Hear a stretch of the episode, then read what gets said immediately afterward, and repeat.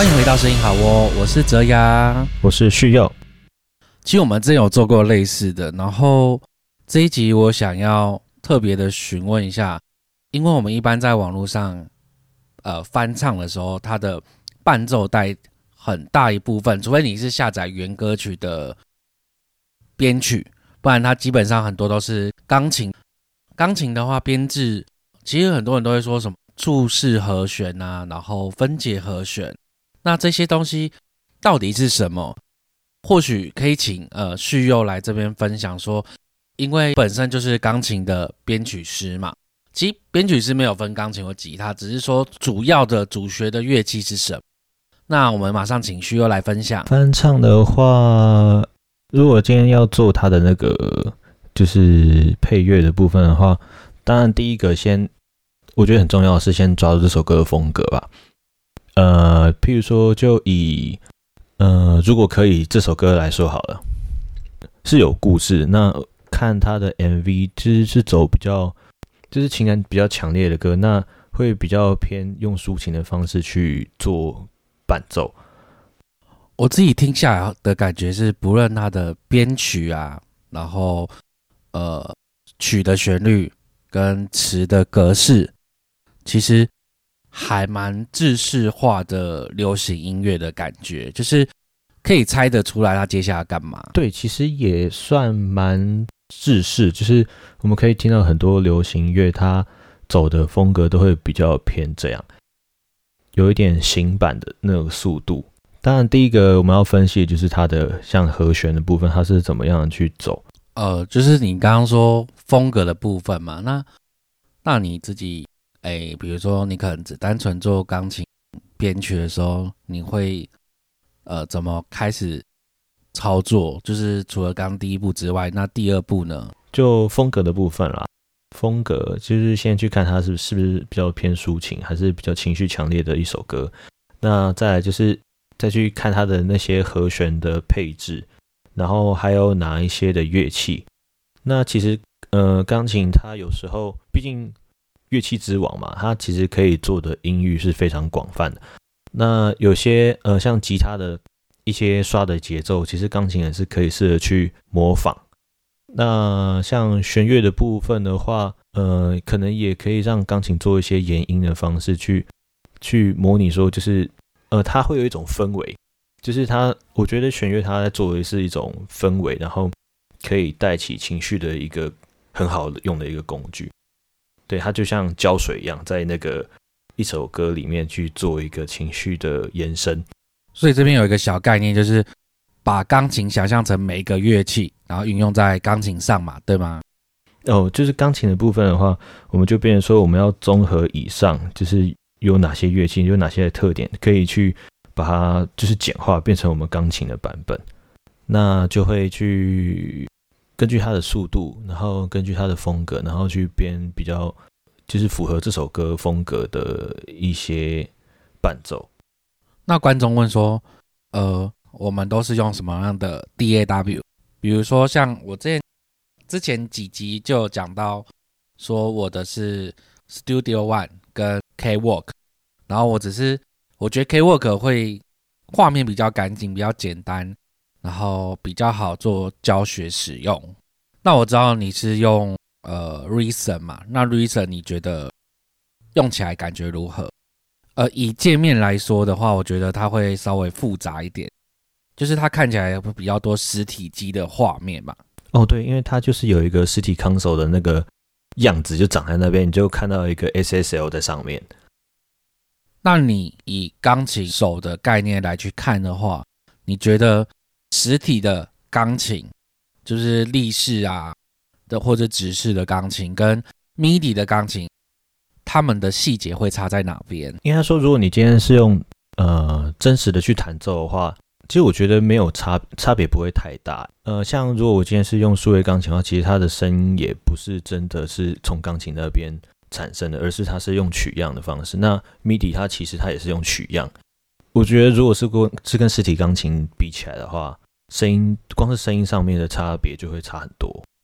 你是说力度的刻画吗？或者是空间感的概念？哎，不止哎，其实，呃，如果你是真实的录音的话，也许它会有一些呃频段上的一些衰减吧。就是如果你是用 MIDI 的话，你就会听起来它那个声音是，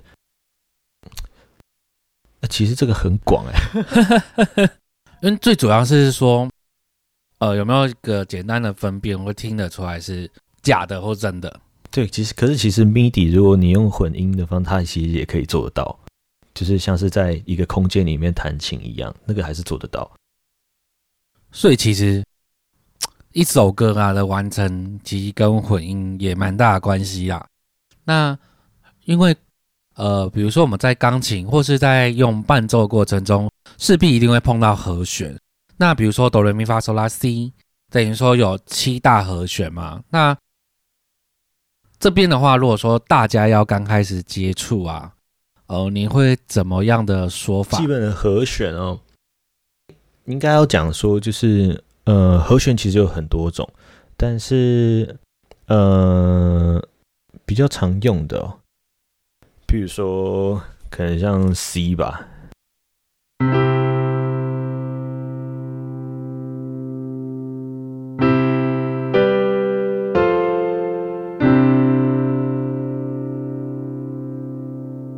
这个就是非常大家很常见会听到，可能 C G F 又回来之类，就是它其实是根据呃你的一首歌，你想要怎么样去编，其实都会有不同的走向。那这样举那个如果可以这首歌来说的话，它就会是。它其实很多，它超级多细节在里面的，所以我可能要换另外一个。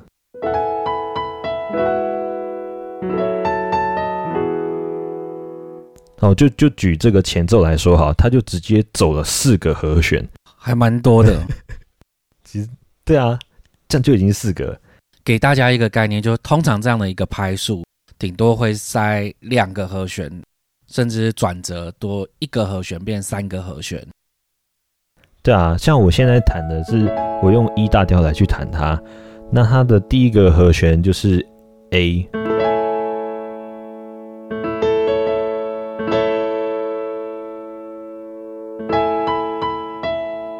这个其实是 E，然后再加上这个是旋律音，它其实这有点像旋律音，可能外面好像。叫做加花吧，就是让它听起来有点不同。比如说，可能用七度或九度或六度音，那个真的是要去细玩才知道。然后很多人会觉得，可能我明明知道，我有教过大家，为什么我还会问续用？其实是因为就是想要给大家听一些不同的概念跟想法。因为正常的话是三和弦嘛，就是哆咪嗦组成嘛。你说一开始，比如说 C 和弦是哆咪嗦组成嘛，然后你加了七音，然后或者是加第九音，对，它就会有不一样的效果，就是听起来有不同的感觉。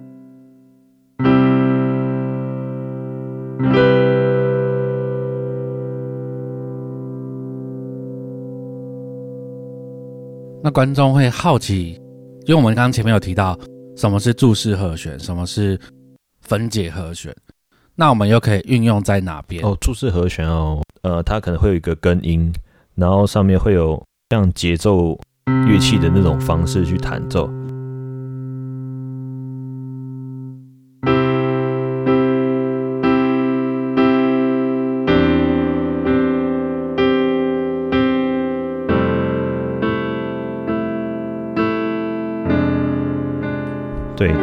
应该就是他们所谓的注释和弦。分解的话，它就会变成是，呃，像一开始是组成音是哆咪嗦嘛，那我们可以把它变成是，就是可能挑其中的，啊，比如说两个音好，我挑哆嗦就好，那它可以弹成哆嗦哆，那就会变成是哆。或者把咪也加进来，它全部都是在和弦内的音，就是比较偏向是看你怎么样去弹。所以呃不会呃主歌分解，副歌柱状。我全部混诶、我没有在很特定。对啊，因为其实到后面的时候，这些东西是可以加在一起的。就是比如说你在副歌的时候，你可能需要一些爬音，或者是需要一些情绪上面的跳动的时候，你可以左手是柱状，右手的话是分解，对那，加起来声音会比较厚实性。比如说，假设真的是弹《如果可以》好了这首歌，那它开头的前奏是，我跟这边就直接就是爬音了。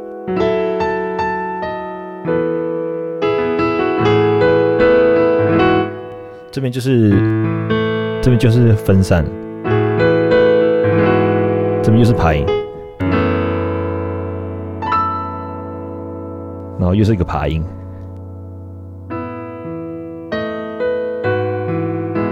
这边就是左手就是用分散和弦的方式，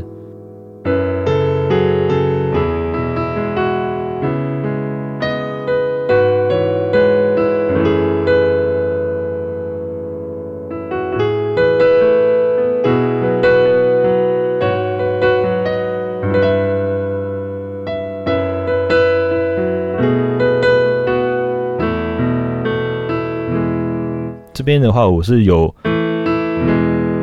特别做一个有点像过门的东西，它就不会是只有我有故意加了一个，就是增加它一点点变化，这样。就会听起来像我前面提到的是，就会往上走，再往下走，往上走，再往下走，有点像轻轻的浪的感觉。它有点像是一个走路的感觉。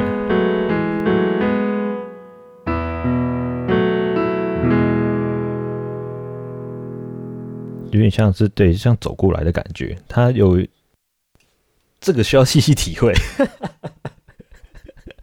哦，这个能够理解，就是像我刚开始也是在教人家写词的情况之下是，诶，我就会觉得，诶，其实要细细体会。但是事实上，如果我们把以前的作品拿出来，然后去同整逻辑性的时候，才发现说，哦，原来我们是因为经验，所以累积起来知道怎么做。对，而且其实有时候像招数那么多，你可能在开大绝的时候，你要说，哎，这什么时候开大绝？那个就是真的是经验。那还有什么大绝招可以示范？哎，也也没什么大啦，但是就是像这些东西，就是呃，平常在弹的时候就可以想到，哎，这边有时候空档的时候可以加一下。像有些歌也很习惯用二五一进行来把它去做结尾啊。那你自己的话呢？呃，像他这种这样子的，嗯，我怎么讲啊？它是一个行进的方式。那通常大家会使用就是，就是会把它接回一级这样，所以是用二五一，主要是听你的根音。对，这就是二。那你的右手就可以接一些相关的。那这是在编这一首，其实我们到时候会放一个完整版，就是呃我们自己签约一个叫龙龙的网红，然后大家可以上去听看看。那你在这边有加什么特别的小技巧？哦，有啊有，他在呃第二次主歌要接呃副歌那个地方，就是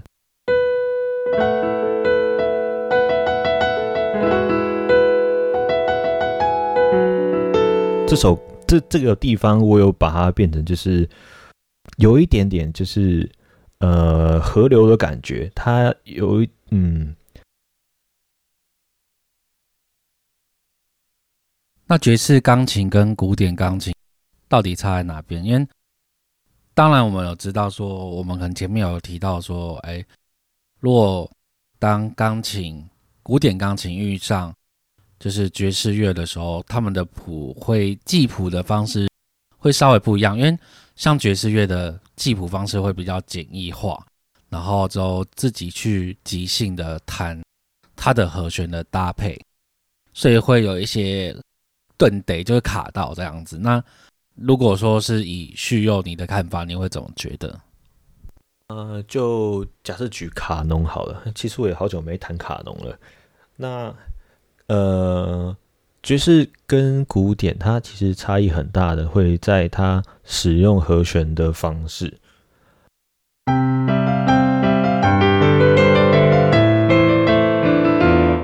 呃之类的。呃，刚那如果是爵士钢琴的话，可能就会是。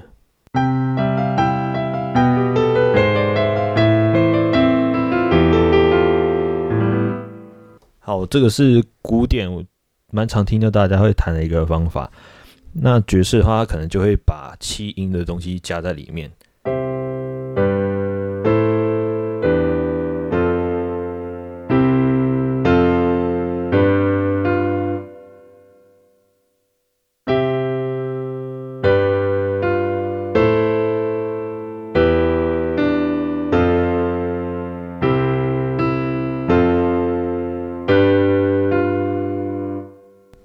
出来，它的那个感觉是差蛮多的。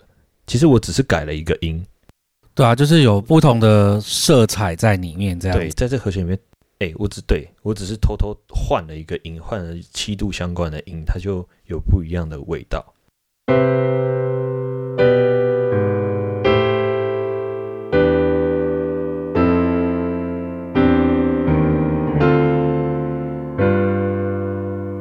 比较偏流行，所以你会在编曲的时候反而会比较参考爵士音乐是吗？因为我是从有点算是，其实我古典跟呃流行爵士算是同时开始学。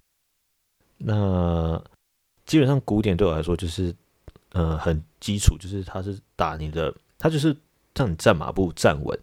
那爵士的话。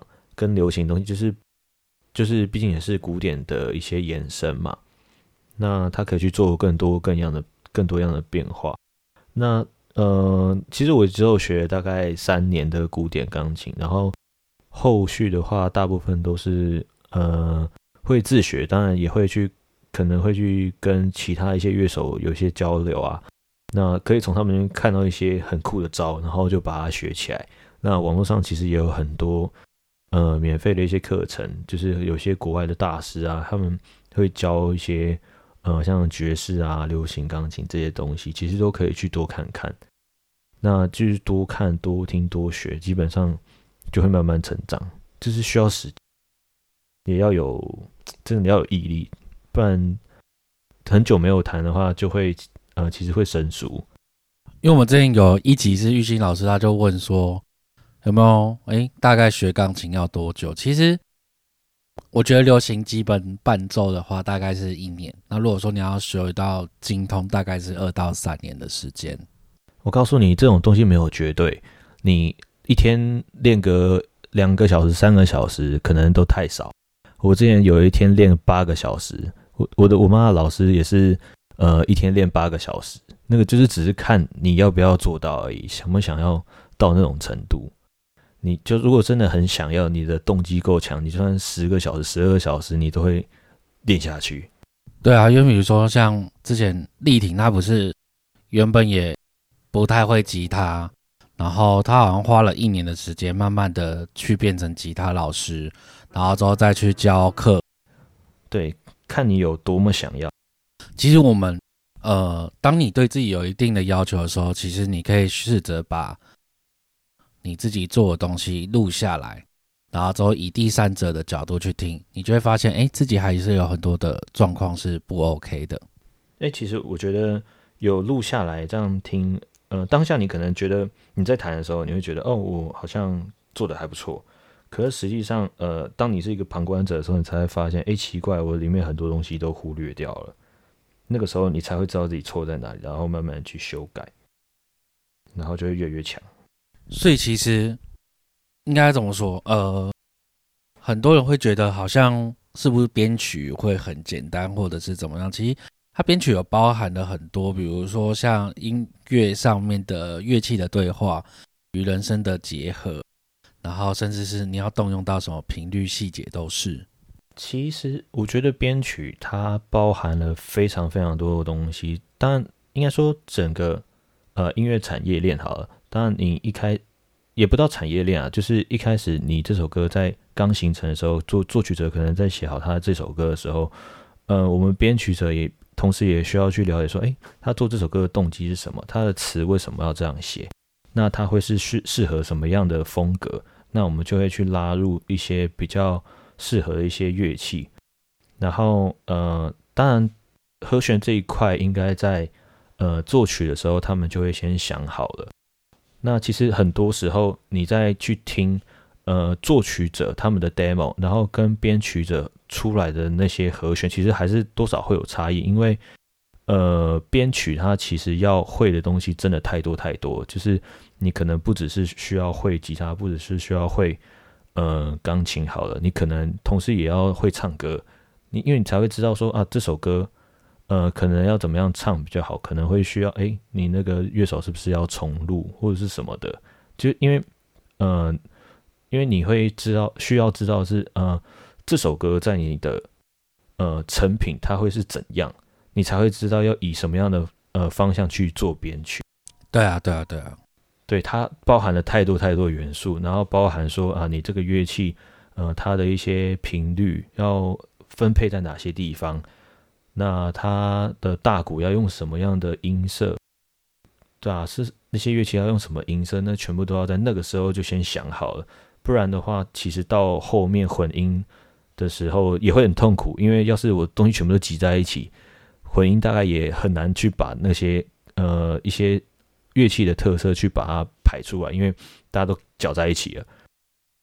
因为我之前帮别人混过一首，嗯，因为他是新，嗯，蛮新的编曲，然后他也在练习当中，就不是他这个风格歌的鼓声，然后比如说摇滚乐可能会比较偏硬一点、坚硬一点鼓，但是他配的是爵士乐比较。缓慢、散散散的那种鼓，就是比较软的鼓，然后甚至是说钢琴的配的位置也是不太对，会导致说混音很难混。因为我之前有接过一个编曲分轨吧，然后我觉得蛮瞎的，我就不说是从哪边来，然后号称他也是一个算不错制作人，他连人生的轨道都是给我。失轨，什么叫失轨？就是已经加入 refer 的轨，然后乐器的分轨，你知道他给我什么？他是直接给我，呃，比如说钢琴左声道、右声道，这还可以接受。他也加了 refer，好，这就算。鼓也给我左声道跟右声道，那我就想说，所以你本来就是有一个大概概念空间，那你直接把它拼起来，然后之后就是混好啦，就你根本不能调。给观众一个概念，就是说，很呃，你在给混音师的之前的分轨都要是干轨，除非是它原始音色的空间，比如说 pad 它的空间就比较远，这是可以接受的。或者是你想要把它位置定下来，呃，混音师拿到的时候，它就是一个斜一边的有一点角度的 pad pen 的位置，这个是定轨，可是。呃，他却是给我所有东西都是左右各一百，然后有染过音色的，呃，而且很难听。然后轨道像我们人声，它在干声音的情况之下，才可以去除空气杂音、呼吸声。然后像观众就知道前面我有讲嘛，结果他已经给我的轨道是这些都没有除掉，那再加入 refer，那恭喜这一轨就救不了，救出来也很难。然后。我就随便做，我就直接那个制作人跟我讲说，我跟他说，那你好歹声音有没有干鬼可以给我？他说，哎，哦，原本录出来就这样。我想说，有名的资资深制作人，不知道声音原本不是这个样子嘛？然后我就想说，该不会就是他录的，然后他把原始档案给删掉了吧？所以那首歌后来还是被发出去了，这是黑历史。然后。好险，在台湾平台是没有的。哎，真的？对啊，很瞎。好了，那今天节目就到这边结束喽。我们现在募集音乐会话题中，当然，如果说你有什么想知道音乐相关的知识，欢迎私讯我们。那感谢您收听声音好哦，还没有订阅的朋友，请按下订阅按键，并给我们五星好评。那我们会在每周六中午十二点上新的一集。呃，那我这边的话，我我也会放我的 IG 以及旭友老师的 IG。然后这边的话，就是因为我们本来就有提供以利娱乐的 IG 跟 FB 粉钻，那还有我们的部落格，大家都可以追起来。那有什么问题想要问泽雅老师的，或者是单独问徐佑老师的话，可以私讯他。但是大家要。耐心等待一下，因为我们本身自己还要再做其他的事情，就音乐相关的部分。所以，呃，如果女生想要跟徐佑告白的话，请赶快传给他哦。啊，可以传给泽雅，没关系。好，那我们今天节目就到这边了，大家再见喽，拜拜，拜拜。说。究竟什么出了错，感觉都不妥，仿佛如世界被吞没。我越想装作没爱过，但却控不住心魔，感觉如飞蛾扑向火。以为随心有我，以为爱情进退有我，发现是我脆弱已沉默，不用多说，想挣脱这枷锁，努力反驳从没效果，是我所犯的错，轻易的被迷惑。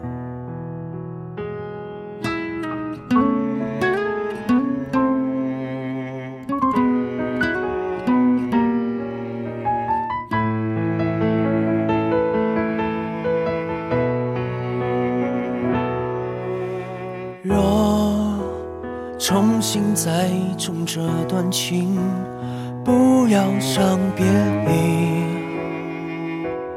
我更懂得去珍惜你，没有挽留的余地，不如痛快的忘记。但是我已陷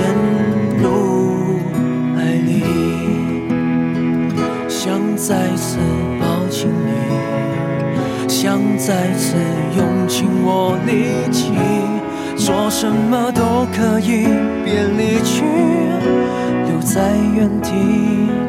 现在我们关系只能保持安全的距离，我越靠近，你越抗拒我，是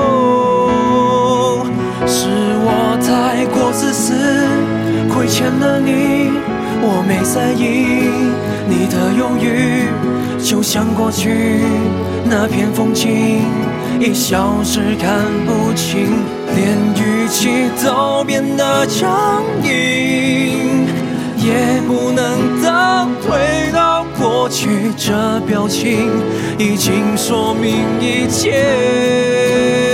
哦，爱是否有限期？不是说完了不继续，被尘封的过去埋藏在我心底。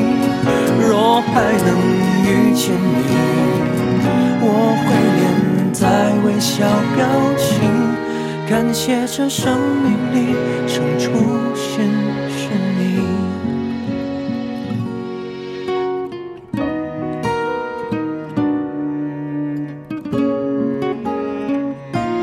感谢这生命